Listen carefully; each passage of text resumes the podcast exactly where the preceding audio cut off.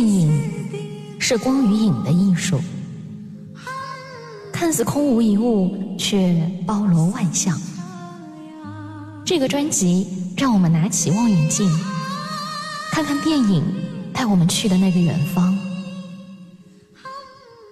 电影望远镜每月十、二十、三十日更新，让我们共同来一次精神上的旅行。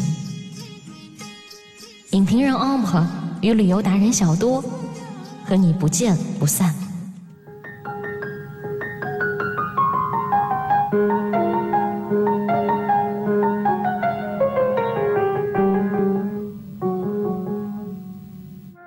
嗨，你好，我是理智与情感并存的影评人 Ombre，Hello，大家好，我是勇敢和乐观的旅游达人小多。很高兴又一次和你相遇在五月的电影望远镜中。Amber，这次节目上线是五二零，嗯你给我们带来什么好看的电影啊？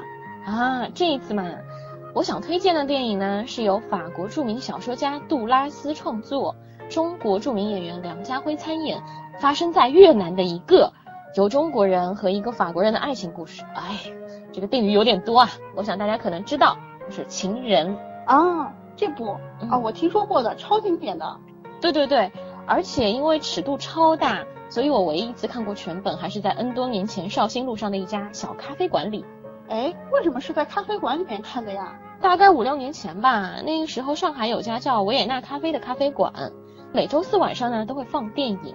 那次我们几个朋友去看一个，就是他那个奥地利老板从海外带回来的《情人》全版，片子里面那种潮湿的感觉。哎，哎，对了，小多，你那次去越南有到湄公河那儿吗？啊，说到湄公河，那我想让你先猜一猜，大家一直说的那个湄公河，它会途经哪几个国家？哎呦，我只知道它在我国境内叫澜沧江，别的国家我就不清楚了。有多少个呢？有六个国家哦。湄公河是发源于我们国家的，源头呢是在我们国家的青海省。嗯这样说起来的话，青海省真的是非常的了不起，因为像咱们的母亲河嗯长江啊、黄河啊，都是起源于青海省的。嗯然后湄公河呢，就会从中国一路往下流，然后中间就会途经老挝、嗯缅甸嗯、泰国、柬埔寨，最后才到越南。嗯，它会在到达越南之后，在那里流入西太平洋。好长啊！哎，那说起来，如果大伙儿去那儿旅游，从胡志明市去湄公河方便吗？嗯，挺方便的，因为湄公河就离胡志明市大概只有一百六十多公里。嗯嗯，类似于上海到无锡或者是到杭州的这个距离吧，可以坐长途车，大概有四个小时的车程。嗯然后你会到一个叫做秦居的城市，嗯这个字还蛮难读的，它是越南的第四大城市。嗯然后在那边还有一个湄公河上最大的一个水上市场。水上市场是什么鬼啊？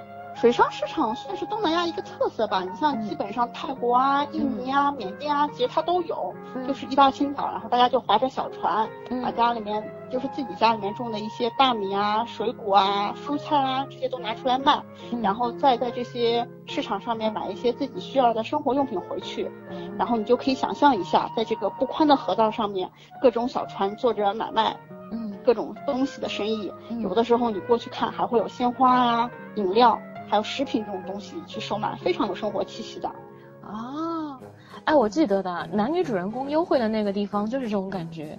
女孩好像是第一次去梁家辉那里，是她一个人穿过一个很多很多人的市场，来到一个老楼。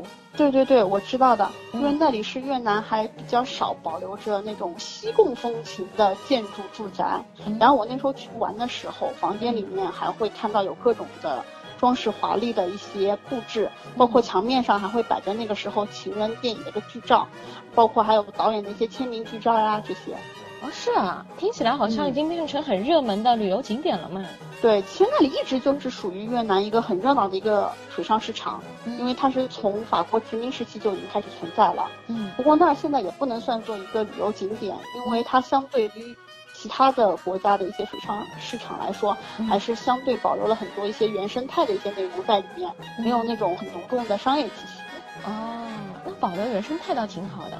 我因为听说当时导演就是花了很多时间找景，就是为了还原书里边描写的那种越南的原始风貌。听说他跑遍了整个越南才找到这儿，看起来还是蛮有道理的。对，因为那里还是属于比较小众的一个景点，然后一般的旅行团也不会带你去，所以喜欢自由行的小伙伴就可以自己一个人去那边玩。因为我们当时就是自己去了那个地方。哦，所以其实就是《情人》里面他们白天缠绵的那些老屋，对吗？啊，对对对，因为我们当时去的时候，我们还碰到过一个就是专门来参观的一个法国的。一群人，然后应该看得出来，情人的这个热度真是延续了特别的久。其实因为这部电影拍摄于九二年，然后它非常非常的优美，当时获得了六十五届奥斯卡金像奖，神一般的九三年的出神片的那个年份的最佳摄影提名，然后还有第十六届日本电影学院奖的最佳外语片提名。就是关于影片提名，我们上一期其实有说过，记得里面有一幕非常浪漫的镜头。里边的这个女孩简下车的时候，隔着车窗玻璃在吻，连嘴都没有碰上，非常浪漫，让人记忆深刻。后面一场就是减去那个刚才你说的这个老房子，然后两个人就 嗯，你懂的，对对 对。然后接下来就是这个老宅子，嗯，对。不过你如果你要去这个老宅子的话，需要注意一下，因为这个宅子你去之前，它网上说是免费的，但是我们那次去就会碰到别人会问你索要门票这个现象，因为这个宅子里它还其实还住着有管理人的。这么肮脏吗？对啊，因为总之东南亚嘛，就是比较随意啦，所以就最好是几个人一起去。哦，对了，那个宅子里面还有一个主题咖啡馆，嗯，然后你坐在里面就特别惬意，你知道吗？就会有那种穿越回情人的那个电影时代的感觉。啊，哎，听起来不错哎。对了，自由行的话，你觉得那里安全吗？因为我觉得湄公河给我的感觉啊，好像一直不是很安全的样子。比如说什么湄公河行动啦、追龙啦这种电影里边展现的金三角，就感觉蛮危险的样子。